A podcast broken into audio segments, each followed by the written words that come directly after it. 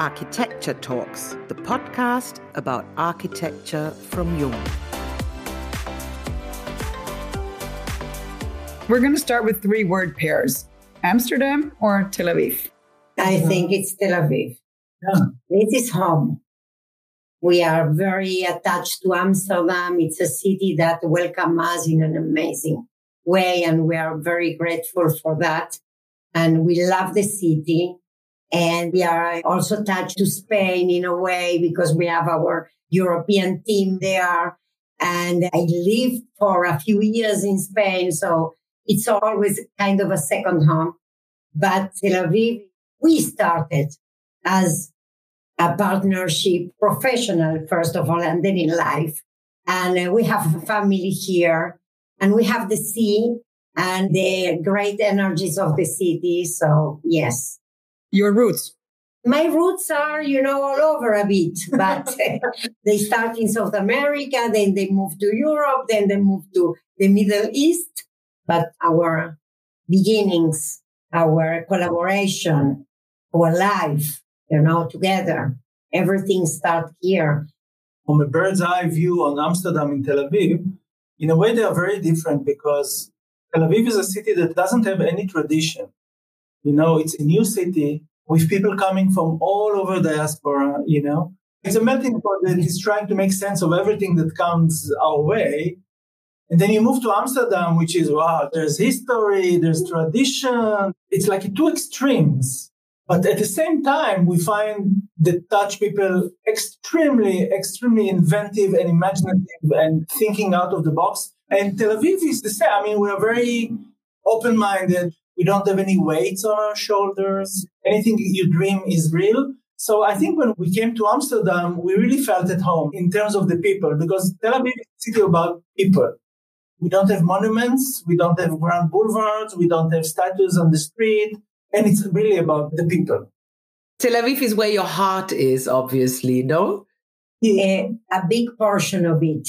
Not all of it. but listen, we have here our families as well our daughters, our grandchildren, very close friends. But at the same time, because we are used to move from one place to another and we like to make new friends, we find out that we know how to create our home away from home in almost every place that we are. This is also part of our design approach. When we are looking at design and the process, it's a bit anthropological. It's about looking at people, understanding how people behave, what are their needs, eh, what are the reasons they do certain things. And you need to be very open and you need to be not judgmental in order to really understand. And I think that this helps also to make friends. Definitely. Let's go to the second pair. Design style or evolution revolution? Ah, of course, evolution, revolution. Are both of you the same opinion? no, I'm getting worried. We don't move the vase. This is a joke, internal joke.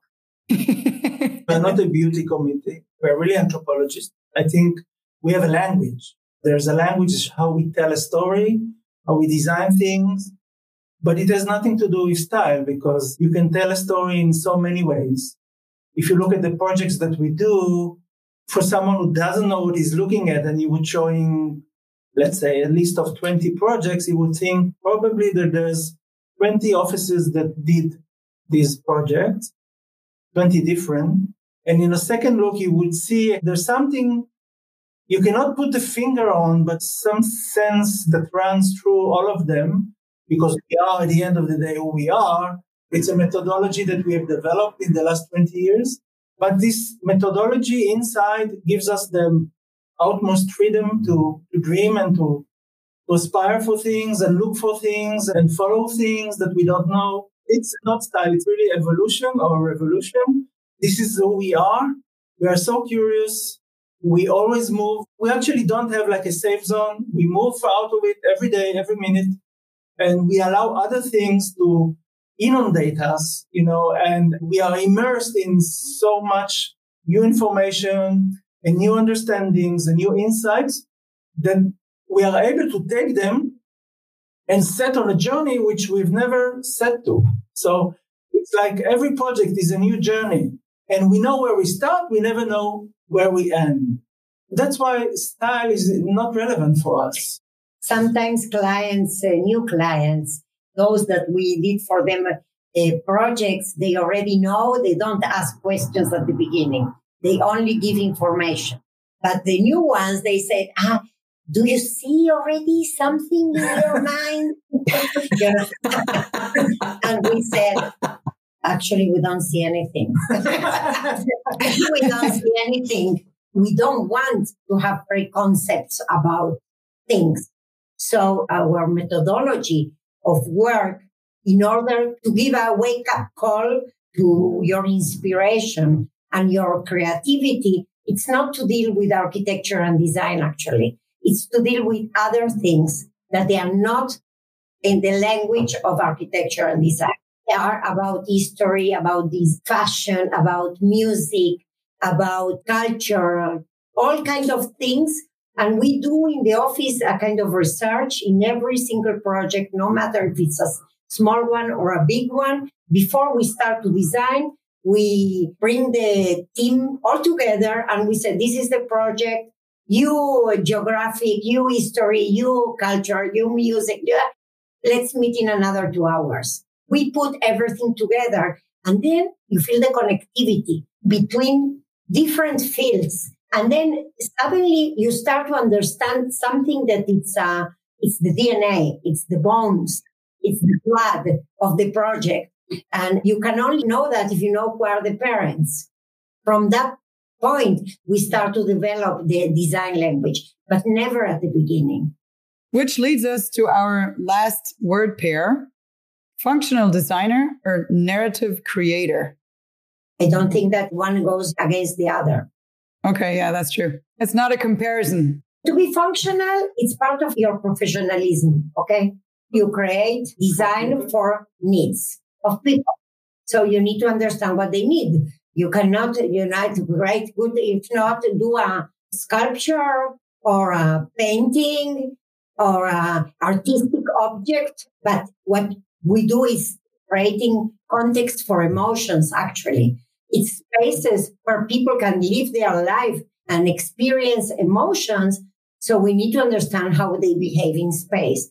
What takes their emotion? Yes, and that brings us to the functionality of things. If we are talking about the design, one of the most important things in our view, it's the flow of how people walk the project, how they are going to behave. It's less about the textures, the objects. They will come at the end of the day. But to create a special experience this is the most important thing because then it's about taste, you know, maybe what I like, like less, things that I look at them and I say, this is horrible. And there are people that they say that this is amazing. But when people say, I feel great in this space, and you don't need them to explain why. But this is our main goal when we are coming to design something. Understand people, understand their behavior, and then to create the flow in the space functionality, creation, it's all together. Yes, I think it was Coco Chanel who said that if it's not comfortable, then it's not beautiful. And I think this is, goes the same with architecture. You know, if it's not functional, then this is not architecture. This is art. This is a statue. This is. If it doesn't jingle, it doesn't count. Yes, exactly. so it's about really, these are not negative forces. These are things that complement each other we use narrative in our work. Narrative helps you to define the functionality. It's not that the functionality comes first and then the narrative. The narrative comes first. It's not about giving solution for the design or functional details yet. It's giving a background of how people will feel and behave in the space, actually.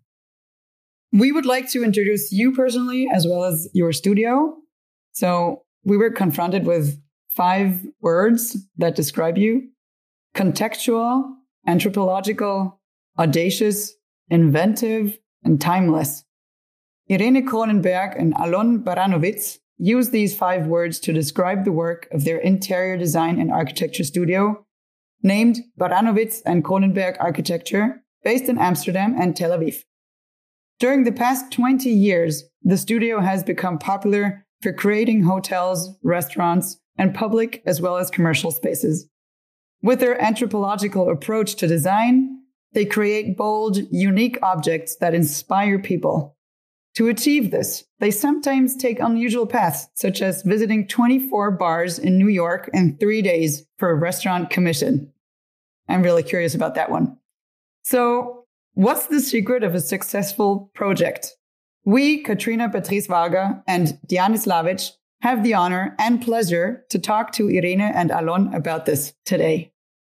In 1999, Irene and Alon founded BK Arc Studio. Their combined experience meant they could apply their design solutions to projects of varying scales from the micro to the macro.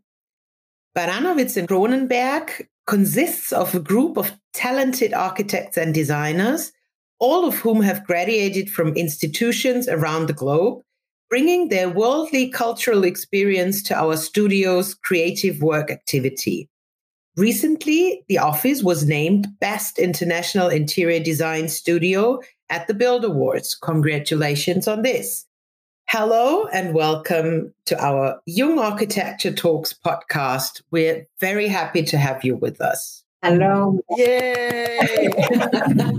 Thank you. Hey, hello. Thank you so much for having us. You have offices in Amsterdam and Tel Aviv.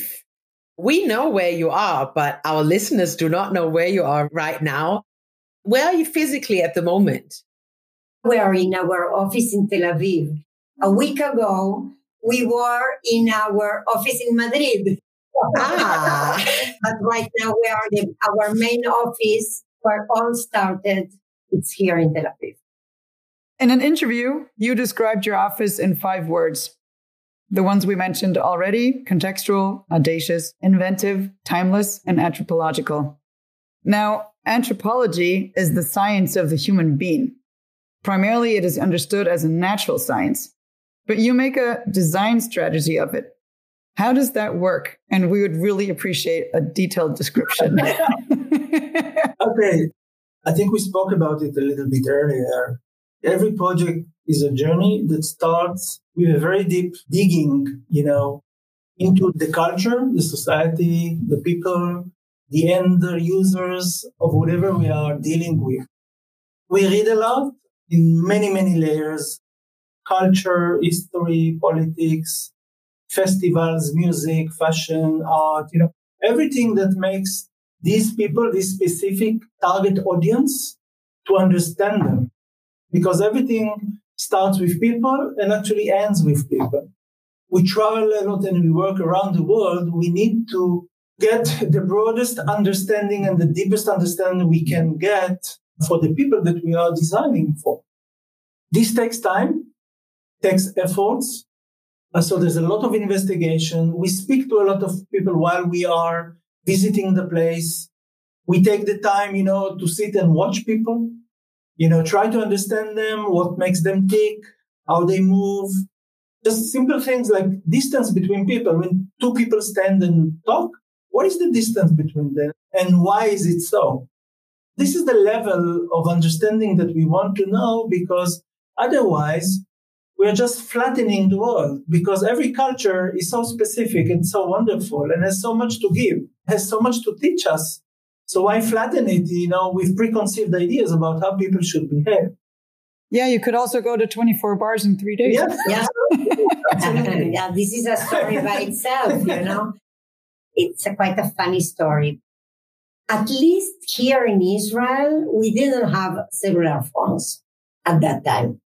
I don't know if people use cellular phones in 1999 and we started 2000. Yes. Yeah, I don't remember. Anyway, we didn't have.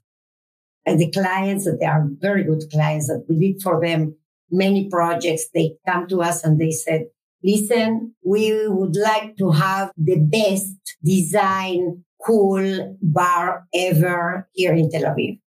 We said, okay, good. And they went and we look at each other and said, we are not going to bars, you know, every night. It's not our way of life. It's not our thing. We understood that there is a cultural thing, a behavioral thing that we need to understand that we don't understand. We understood that in Tel Aviv at that time you have bars, but they were not the kind of bars that they talk about.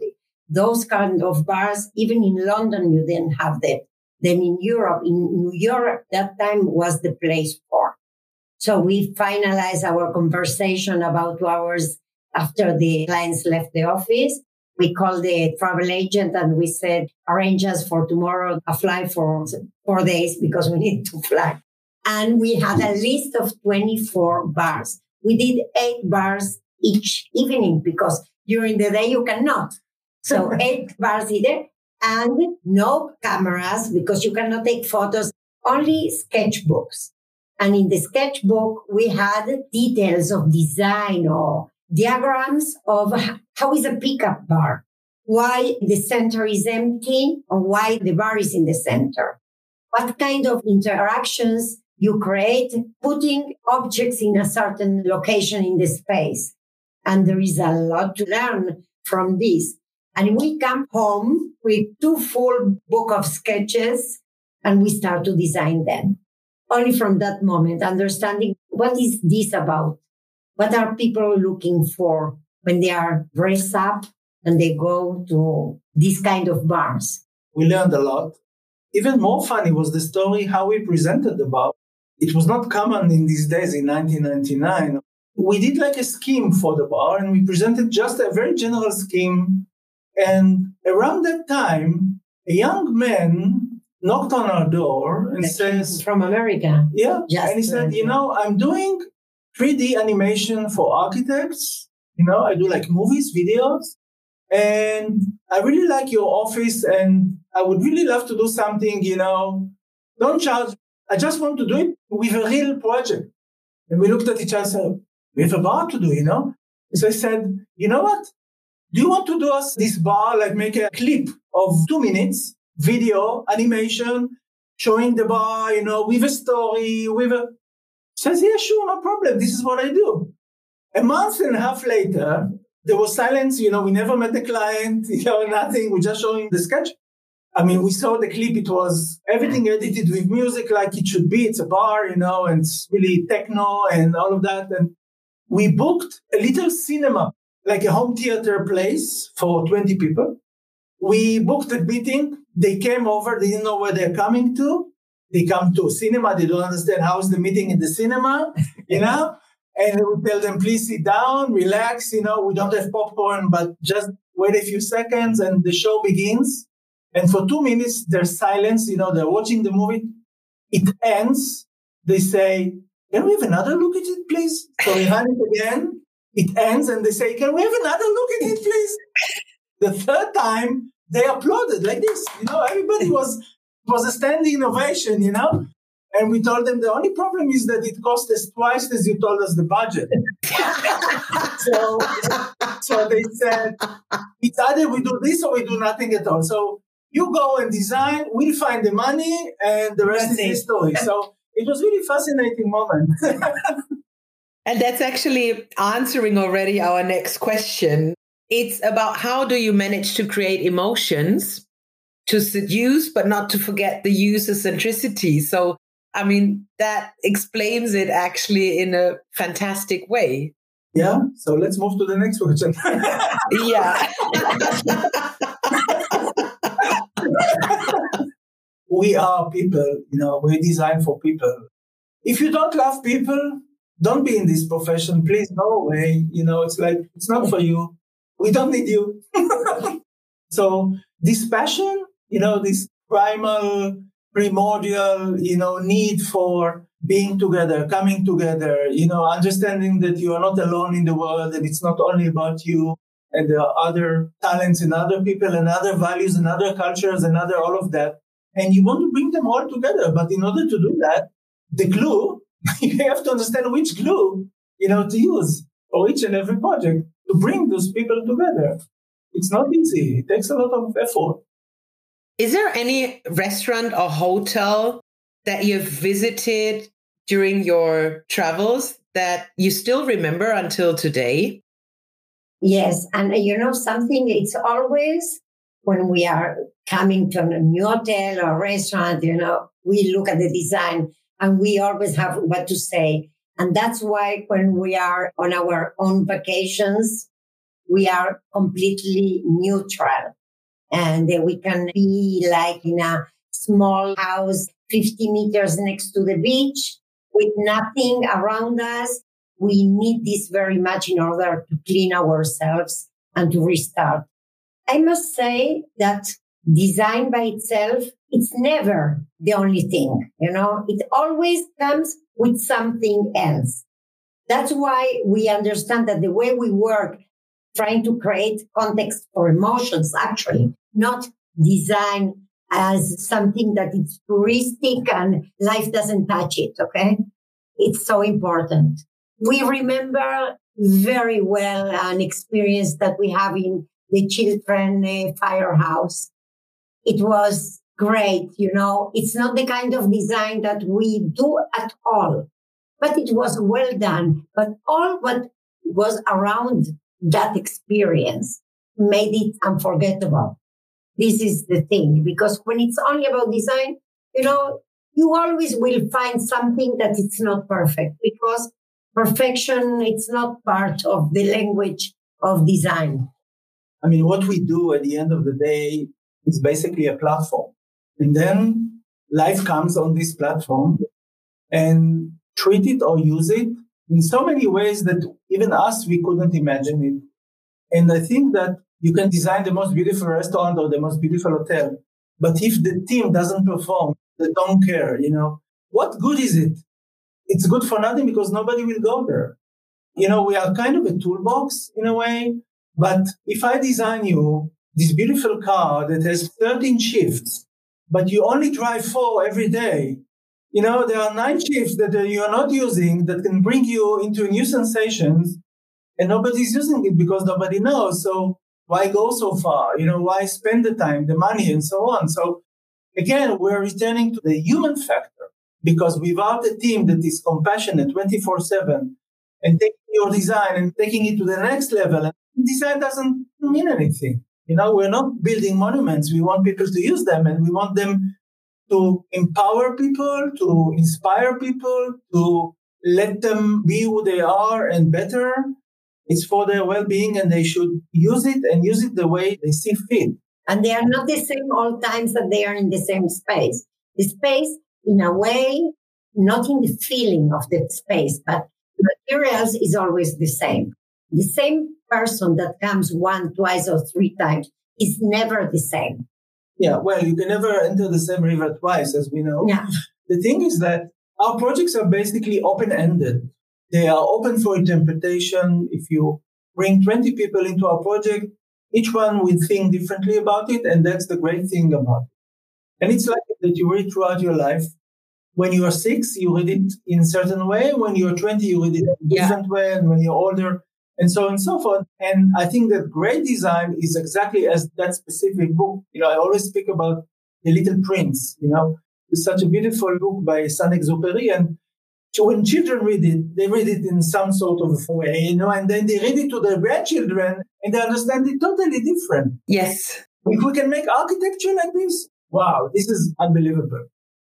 Thinking about beauty, do you use the word beauty or is that kind of forbidden? Forbidden? No. no. Not appropriate. No. we know how to admire a beauty. But the beauty is an end result of something, no? When we are talking about design things, we are mainly into the process. In the process, beauty is irrelevant. Because beauty for me, it's not the beauty for someone else. It's not, it's an end result beauty. It's not something that I, I want to do it beautiful. It's not the thing. If you design something and people fall in love with it or for whatever reason, not for the aesthetics, maybe it's the functional, maybe it's the emotions that it brings up, maybe it's memories that it brings up. That is beautiful. The beautiful is in the eyes of the beholder. It's not in the eyes of the designer. Beautiful is a very subjective thing. Notion, you know? like emotions are. So our prime goal is really to create all these things that you were talking about, something which is timeless, something people fall in love with, but they fall in love with it every time they come because they find something new. This is really hard to get, especially today, you know, with the Instagram generations, you know, that everything is like this, but it's not. If you really want to do something valuable, unforgettable, memorable, then it's a different kind of process altogether. A question to the both of you. You obviously successfully navigate being a husband and wife partnership as well as a business partners. Also, in our pre talk, that was very obvious for us. How do you challenge your different fields of activity or how do you supplement your challenges? Well, let's say that first of all, I, I need to, you know, to let you know something. We start as partners in business. So love came later. yeah, exactly. So actually, we learn how to work together without having this kind of relationship or couple relationship, whatever. And then love comes after a great friendship. Listen, I cannot tell you that it's not challenging, but with the time you learn, you learn a lot. You learn to know who is better where. We learn that we are very different from each other. So instead of fighting on our ways, because both of us have a quite a serious ego. But anyway, it's about understanding that instead of fighting with the one against the other, it's to try to understand the point of view of the other, the way you work, you enrich the projects in this way. I think that mainly this is that we got, we understand each other. We know who has the best approach on each field and we learn to listen to each other. And you know your strengths. Yes. Yeah. Both of us, we have totally different strengths. Which is fantastic. I mean, if you bring them together. When it's good, it's amazing. And when it's not, it's okay. fantastic. Innovative new concepts are in demand. Let's take a look into the famous crystal ball. Where will we be in five or 10 years' time? I will be in a meeting.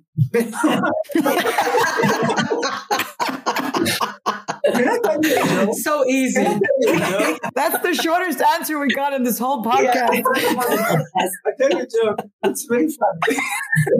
in Russia, during the Stalin times, a guy is going to buy a car.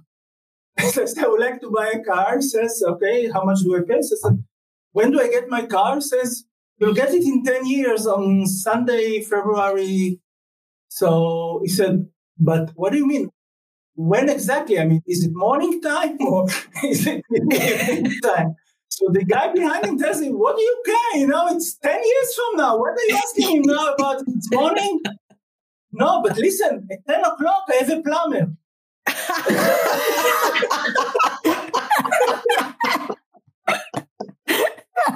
I want to answer to your question. in uh, two years from now, in three years, four, five years, it was something, you know, that we, all the design world deal with it a lot.